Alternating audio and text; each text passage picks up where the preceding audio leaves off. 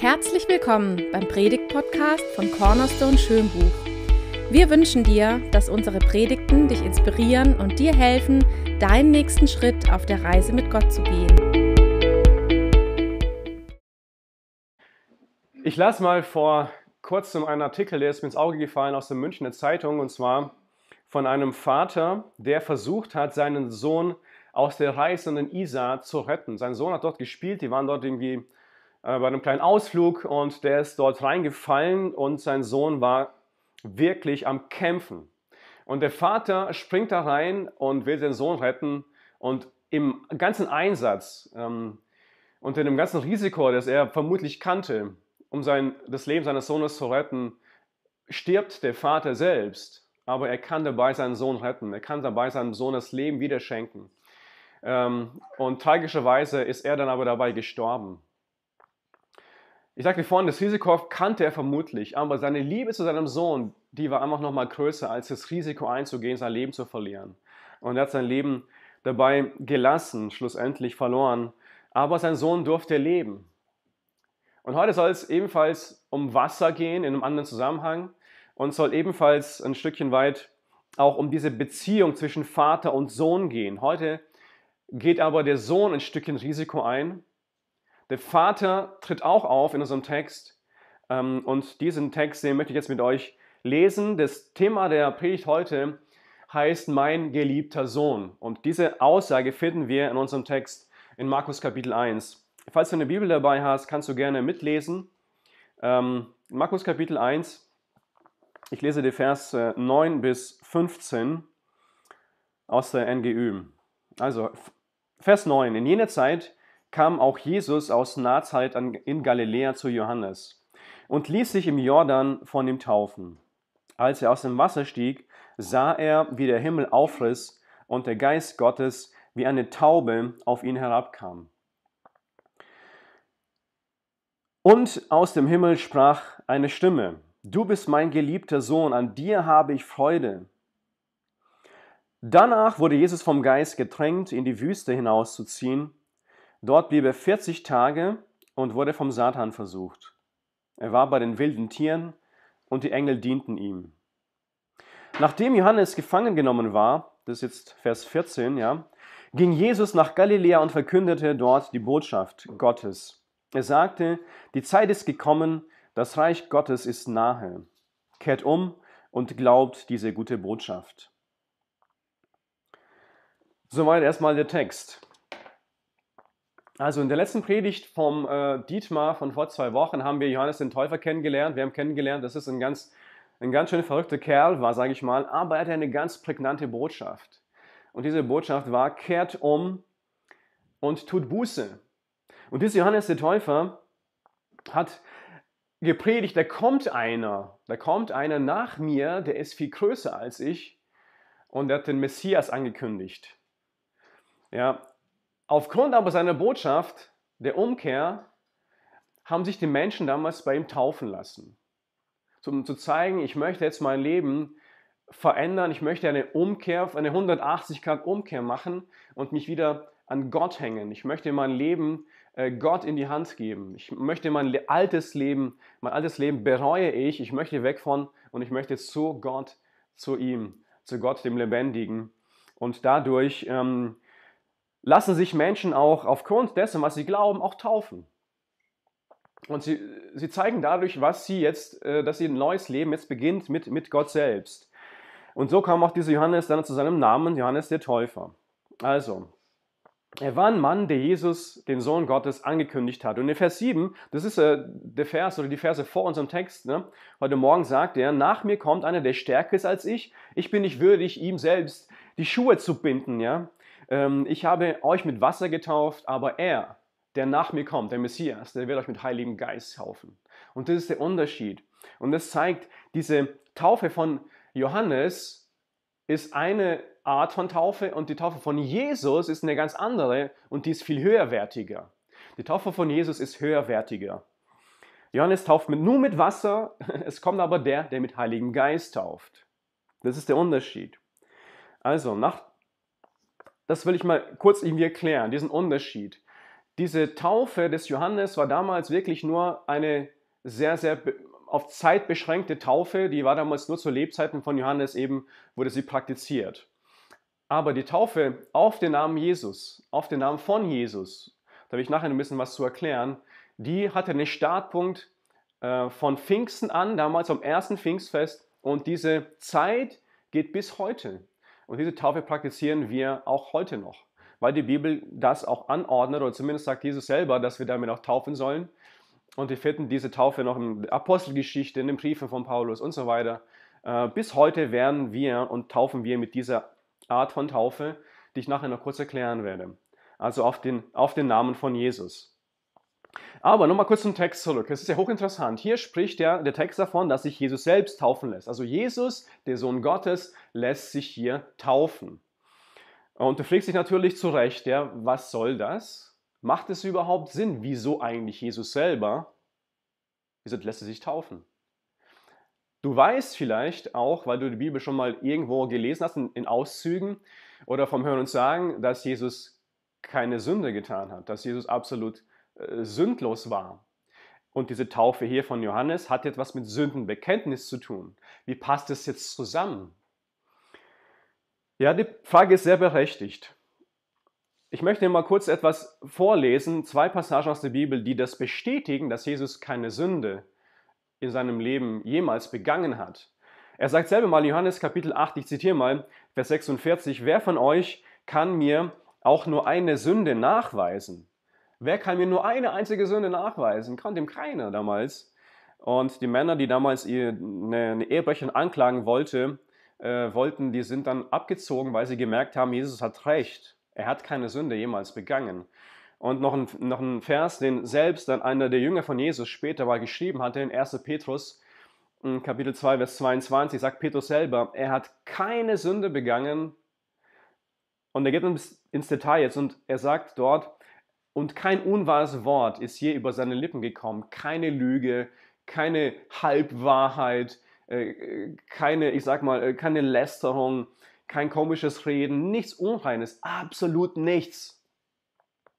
Hat Jesus jemals an Worten falsch ausgesprochen, die jemanden vielleicht gekränkt haben, fertig gemacht haben, bewusst vielleicht, äh, und hat sich dadurch nie gegen Gott versündigt. Das ist schon, schon sehr, sehr bezeichnend. Also das soll dir, dir nur mal zeigen, das ist tatsächlich so, dass Jesus nie ja, in seinem Leben eine Sünde begangen hat, nicht mal ein schlechtes Wort gesprochen hat. Und jetzt natürlich interessant, warum jetzt diese Taufe? Was soll das? Hat er das nötig gehabt? Also du hast gemerkt jetzt bei dem, was ich jetzt gelesen habe in den Versen, nein, hat er nicht. Er hat es nicht nötig gehabt zu zeigen, dass er jetzt eine Umkehr braucht, ja, von einem alten sündigen Leben zu einem neuen, vielleicht Leben, das jetzt Sünde irgendwie äh, nicht mehr gut heißt. Nein, hat er nicht nötig gehabt, zu zeigen, dass es äh, eine Umkehr gibt. Und trotzdem gibt es einen ganz schönen Grund. Einen, ich finde einen schönen Grund, äh, und den finden wir auch in der Bibel, äh, weswegen sich jetzt Jesus hat taufen lassen. Und die Antwort finden wir ähm, in 2. Korinther 5. Das ist eine Antwort, die ich gefunden habe. Ja, ich hoffe, dass sie dir weiterhilft bei dieser Frage.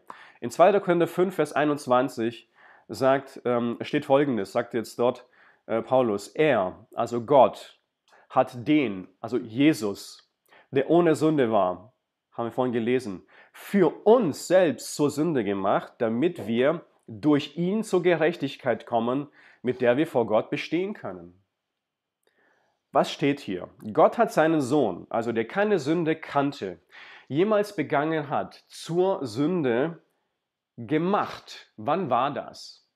Wann ist das passiert? Das ist passiert, in dem Moment, als Jesus damals am Kreuz hing, am Kreuz hing er dort nicht, weil er selbst ein Verbrecher war, wie die anderen beiden neben ihm, sondern am Kreuz hing er dort wegen dir und wegen mir.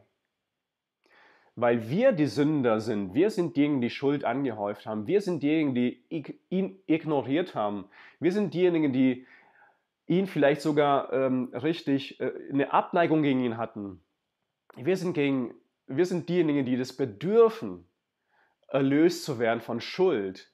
Und dann hat er, weil das sein Ziel vom ersten Augenblick war, als er auf die Erde kam, ans Kreuz zu gehen, hat er genau das getan.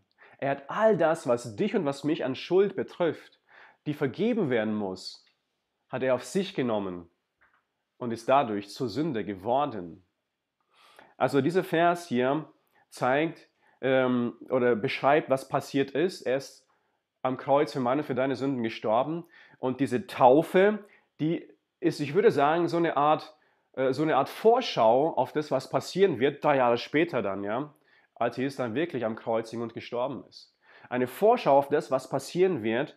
Und es zeigt, Jesus Christus lässt sich taufen, weil er dadurch mir und dir deutlich machen will, er nimmt deine Schuld, er nimmt meine Schuld auf sich selbst und er will sie vergeben. Ich bin nicht gekommen, weil Sünde auf mir liegt, sondern weil Sünde auf euch liegt. Und ich zeige euch, ich will für euch mein Leben lassen. Und das zeigt diese Taufe von Jesus hier ähm, als Vorschau. Ich hoffe, dass du es einigermaßen verstanden hast. Ja? Jesus war nicht selbst der Sündige, weil wir waren die Sündigen. Und er hat sich taufen lassen als Vorschau, als Bild, was mit uns passieren muss. Wir brauchen eine Umkehr. So, jetzt möchte ich was zum Verständnis der Taufe grundsätzlich sagen, wie, die neue, äh, wie, die, wie es im Neuen Testament steht oder was das Neue Testament zum Thema Taufe sagt und wieso man heute diese Taufe auch selbst noch praktiziert. Nun, im Neuen Testament werden ausschließlich Christen getauft. Das ist das, was wir erstmal festhalten sollten. Wir haben in der letzten Woche in der Kleingruppe mittwochs auch uns äh, darüber Gedanken gemacht. Also, erstmal wichtig zu verstehen, ausschließlich Christen werden getauft. Du fragst dich vielleicht, wieso lassen sich Menschen, die schon ein gewisses Alter erreicht haben, taufen? Wieso machen sie das? Nun, wenn die Bibel von Taufe redet, meint sie folgendes. Zum einen kommt das Wort Taufen vom griechischen Wort Baptizo und bedeutet eigentlich untertauchen. Merkt ihr dieses Wort Baptizo? Ich werde es nachher nochmal ähm, noch mal erklären. Baptizo bedeutet untertauchen. Das ist das Wort, das im Neuen Testament, also in der ähm, Ursprache, wie das Neue Testament verfasst worden ist, im Griechischen, mit Baptizo beschrieben. Also vom Bild her ist es ganz einfach. Ein Mensch, ein Mensch taucht unter Wasser und ist unter der Wasseroberfläche begraben. Das ist das Bild des Neuen Testamentes für Taufe. Zwei Verse lese ich dazu aus Römer Kapitel 6, weil die das sehr deutlich machen, um was es hier geht. Und zwar sagt dort ähm, Paulus, oder wisst ihr nicht, dass alle von uns, die auf, den, auf Jesus Christus getauft wurden, in seinen Tod äh, mit eingetaucht worden sind? Durch die Taufe sind wir also mit Christus in den Tod hinein begraben worden, damit so wie Christus durch die herrliche Macht des Vaters von den Toten auferweckt wurde, wir nun ebenfalls in dieser neuen Wirklichkeit leben. Also Paulus greift diese bildliche Bedeutung der Taufe jetzt auf und zeigt, was geistlich dahinter steckt als Bedeutung. Also der Taufakt symbolisiert ein Begräbnis erstmal. Ein Begräbnis, in dem der Täufling sagt, und ähm, auch tut, er taucht bildlich unter und damit zeigt er, ich bin jetzt in diesem Wassergrab drin, ich bin jetzt in dieses Wassergrab begraben worden. Der Täufling wird dann auf den Namen von Jesus getauft. Das heißt, er bekennt sich zu Jesus Christus. Er macht sich mit Christus eins. Mit anderen Worten, ich bin mit Christus erstmal gestorben. Das kommt in diesen Versen ja vor. Ich bin mit ihm erstmal gestorben, mein altes Leben ist gestorben, sein Tod war mein Tod. Und dann bin ich mit ihm begraben worden. Also sein Begräbnis war auch mein Begräbnis. Und dann geht es ja weiter. Jesus ist nach drei Tagen wieder auferstanden. Ja? Und seine Auferweckung ist auch meine Auferweckung. Das sagen die Verse aus hier. Und dies alles, ja, gestorben, begraben und dann wieder auferweckt, geschieht nicht durch den Akt den symbolischen Akt der Taufe, sondern es geschieht dann, wenn ich mein Leben bewusst durch eine ganz bewusste Entscheidung, durch einen Entschluss in meinem Leben, äh, Jesus sage, ich möchte, dass du mein Herr wärst, ich möchte, dass du mein Retter wärst. In diesem Moment, wenn die Wiedergeburt einsetzt, ja, gekoppelt an, wir sprechen auch von Bekehrung in dem Fall, wenn wir als Christen uns bekehren, ähm, dann uns an Christus binden, dann passiert das, was ich eben gesagt habe. Ja gestorben, begraben und wieder auferstanden. Neues Leben möchte ich jetzt mit Jesus leben. Diese neue Wirklichkeit möchte ich mit ihm leben.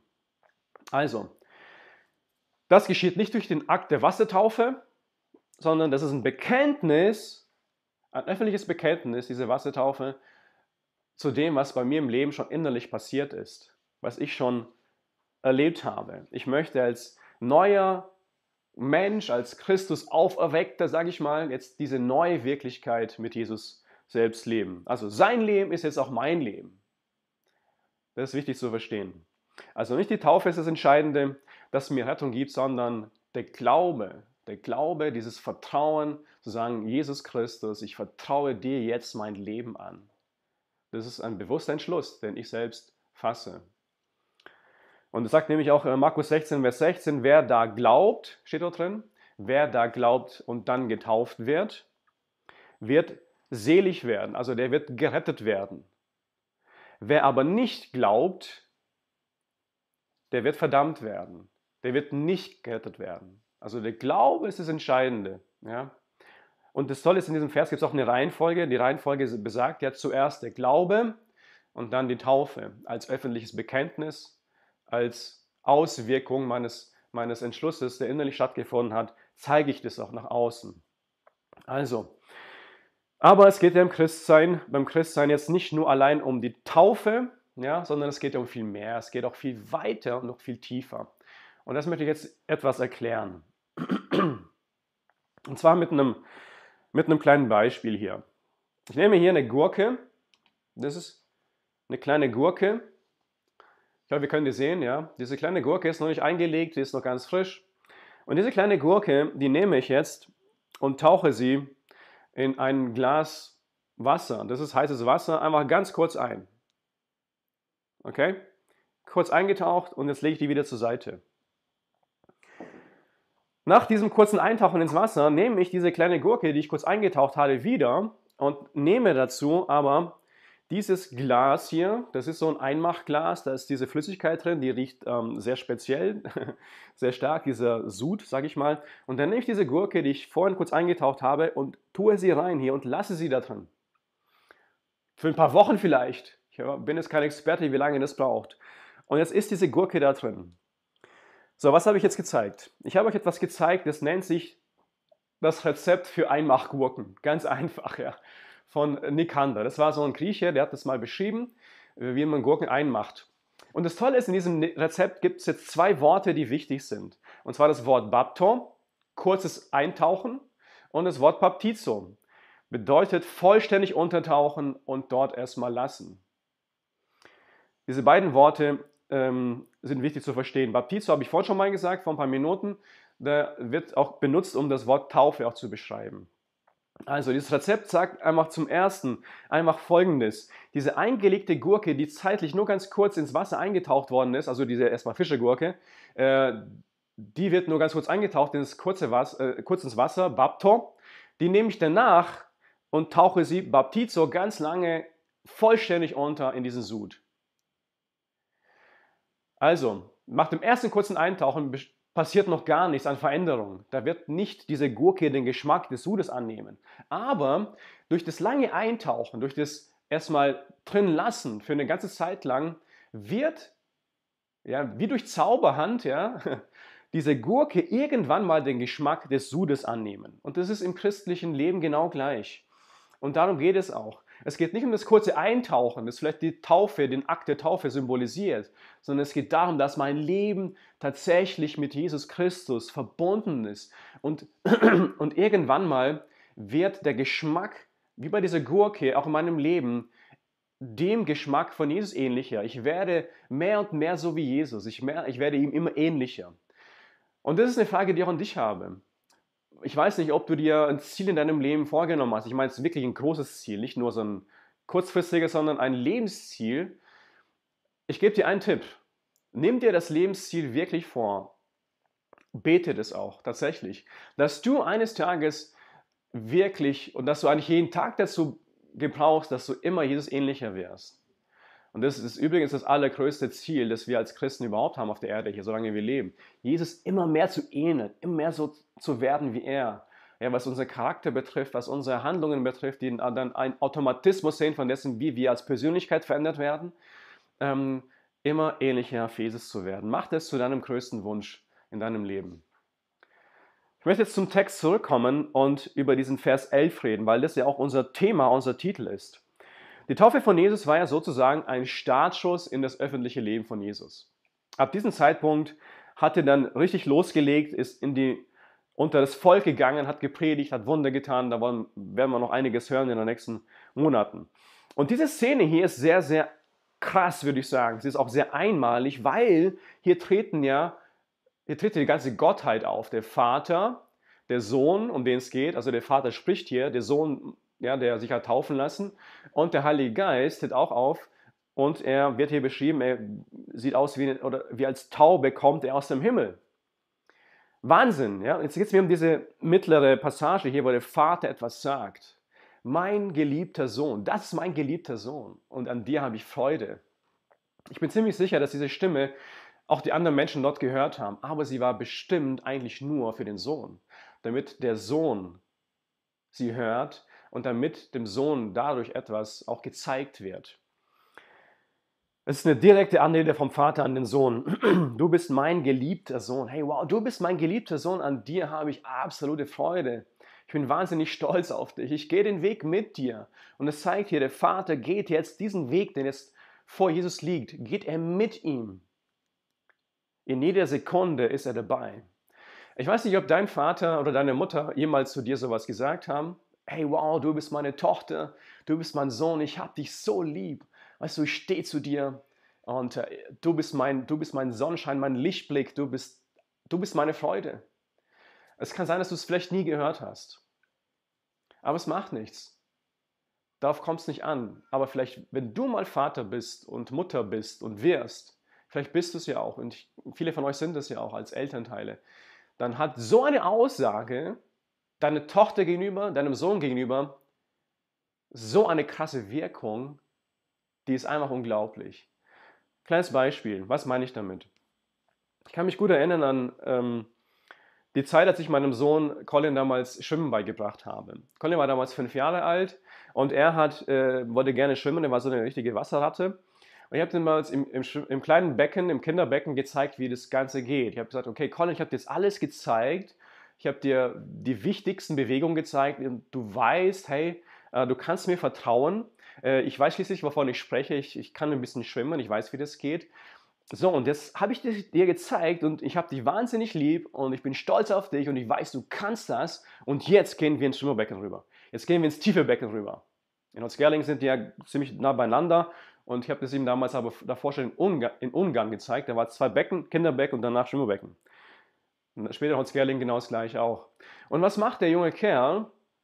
Obwohl das Wasser zwei Meter tief ist und es eiskalt ist, nimmt er Anlauf und ich sage nur so, Colin, warte mal kurz, ich schwimme vor, dann kommst du. Ah, okay, Papa, alles klar. Ich bin vorgeschwommen, so 20 Meter. Und dann sage ich, okay, jetzt darfst du. Und der nimmt Anlauf und der springt einfach rein. Der macht es einfach weil er so ermutigt war und weil er mir vertraut hat, dass er das kann. Verstehst du? Das hat eine Auswirkung gehabt. Meine Ermutigung, die hat ihn dazu aktiviert, dass er das tut.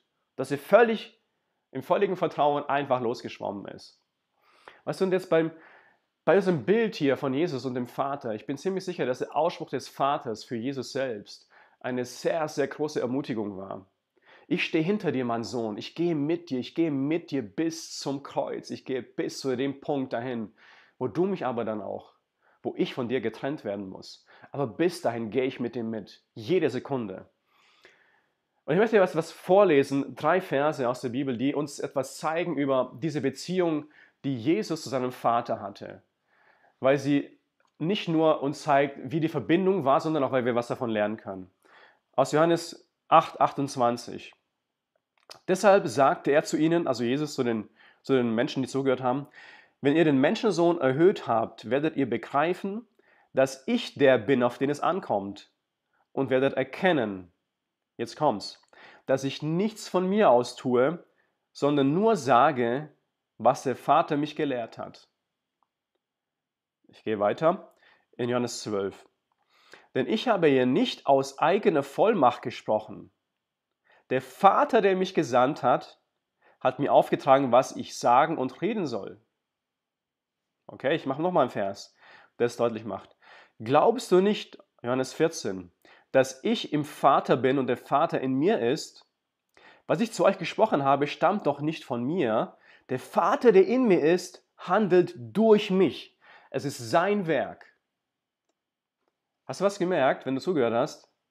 Wie viel hat Jesus selbst getan? Nichts. Und das ist ganz schön wenig. Er hat immer das getan, was der Vater von ihm wollte, was der Vater gesagt hat. Das war sein Ziel. Der Vater soll verherrlicht werden. War Jesus total unabhängig und autonom unterwegs? Nein, diese Verse zeigen ganz klar, er war abhängig, abhängig vom Vater. Das war für alle sichtbar, hat auch hier bestätigt durch seine Worte. Er hat den Vater verwirklicht, er hat nicht autonom gelebt, er hat im völligen Gehorsam zum Vater sein Leben gelebt. Also wenn du mal eine Predigt hörst oder ein Buch liest äh, über das Christsein, dass Christsein ein völlig autonomes Leben bedeutet und völlig unabhängig zu sein, das ist ziemlich genau das Gegenteil von dem, was die Bibel sagt. Denn Christsein bedeutet völlige Abhängigkeit. Christsein bedeutet völlige Abhängigkeit. Was meine ich damit? Nochmal kurz zu meinem Sohn Colin zurück. In diesem Bild, das wir vorhin hatten mit dem Schwimmen, ja. Mein Sohn ist mir damals schon ein richtig tolles Vorbild gewesen, weil ich gemerkt habe, irgendwann mal nach 20 Metern, da war die Kraft nicht mehr da, er hat nachgelassen, er hat sich irgendwann mal verschluckt und äh, die Augen sind irgendwie ganz, ganz rot geworden. Äh, so ein bisschen Panik war zu spüren und die, er war wirklich kraftlos und in dem Fall schon fast überlebensunfähig. Ja? Aber er wusste, ich bin nur ein Arm, eine Armweite weit entfernt von ihm. Und er wusste, Papa ist doch da. Also ich muss nur meine Arme ausstrecken und mein Papa nimmt mich in den Arm. Das hat er gemacht. Er hat, mich, er hat seine Arme ausgestreckt, weil er wusste, er ist jetzt von mir abhängig. Er kann nur mit mir und durch mich überleben.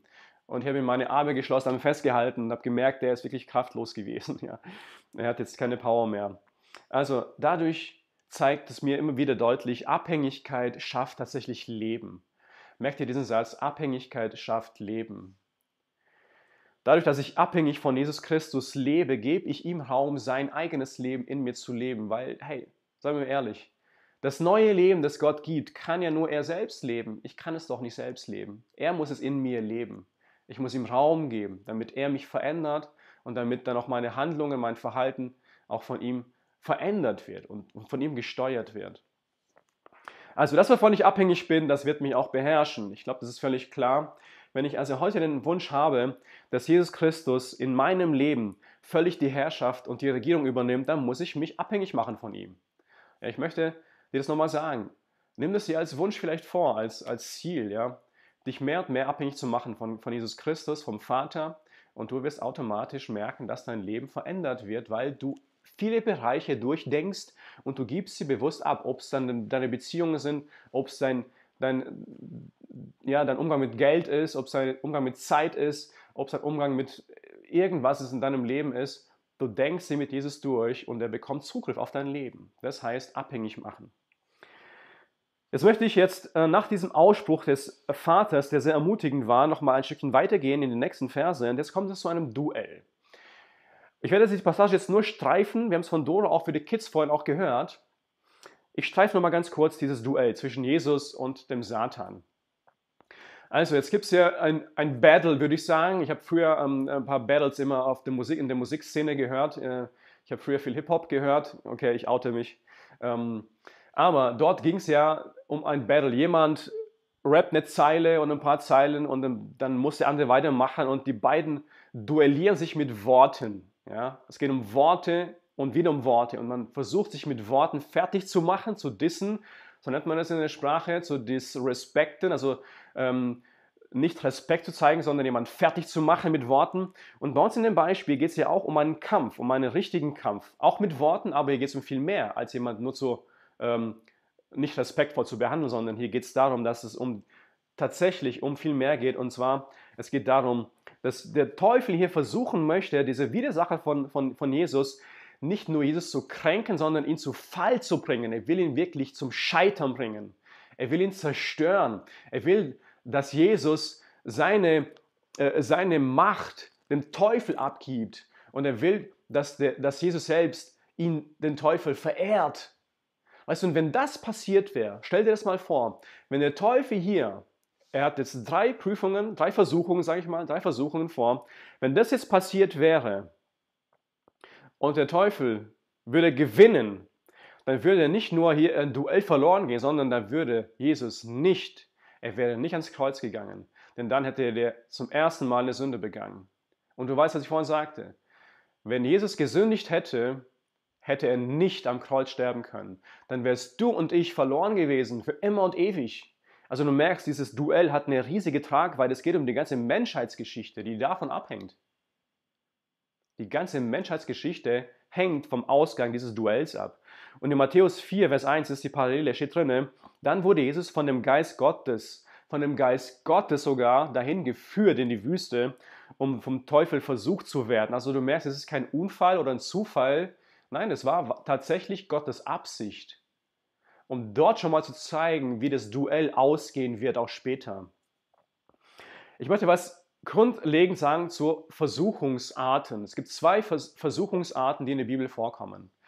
Die eine ist, wenn diese Art Versuchung von Gott ausgeht und die andere ist, wenn die Versuchung von, von dem Teufel ausgeht. Okay, von dem Widersacher Gottes ausgeht. Gott versucht Menschen immer nur, um Menschen zu testen, zu prüfen. Deswegen nehme ich lieber das Wort Prüfung. Gott prüft Menschen und das Ziel ist immer, dass der Glaube gestärkt wird. Gott prüft Menschen und das Ziel ist immer, dass der Glaube gestärkt wird. Dagegen aber, wenn es um Versuchung geht, vom Teufel ausgehend, dann ist es anders. Der Teufel möchte nicht, dass der Glaube gestärkt wird, sondern dass du zerstört wirst. Er möchte, dass du vernichtet wirst auf ganzer Linie. Da wird nicht dein Glaube getestet und gestärkt, sondern du wirst vernichtet. Also das ist der, diese Versuchung, die jetzt auch hier vorkommt. Der will Vernichtung.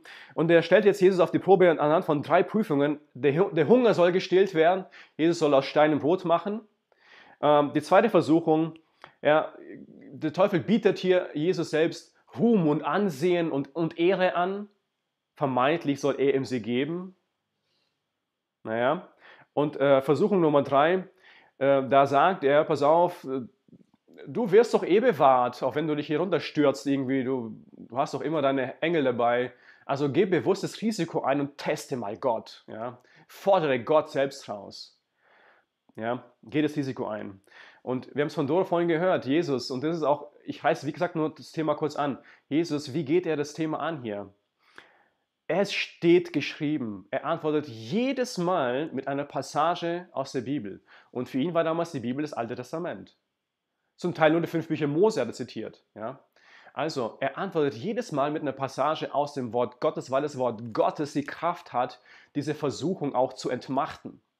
Verstehst du? Und das Duell ging hier aus 3 zu 0. Der Loser hat gelost. Ich nenne wirklich Loser den Teufel, weil er wirklich ähm, hier gemerkt hat, ich werde verlieren, auch später, wenn Jesus am Kreuz hängt. Ich werde verlieren.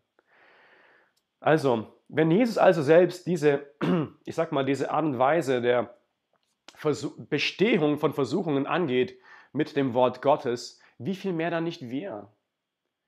Nehmen wir es einmal vor, zu lernen auch davon. Wir haben das nötig, wenn wir in Versuchung reinkommen, äh, dass wir tatsächlich uns die Bibel schnappen und darin lesen oder zumindest auch uns bewusst machen, da kommt die Kraft her.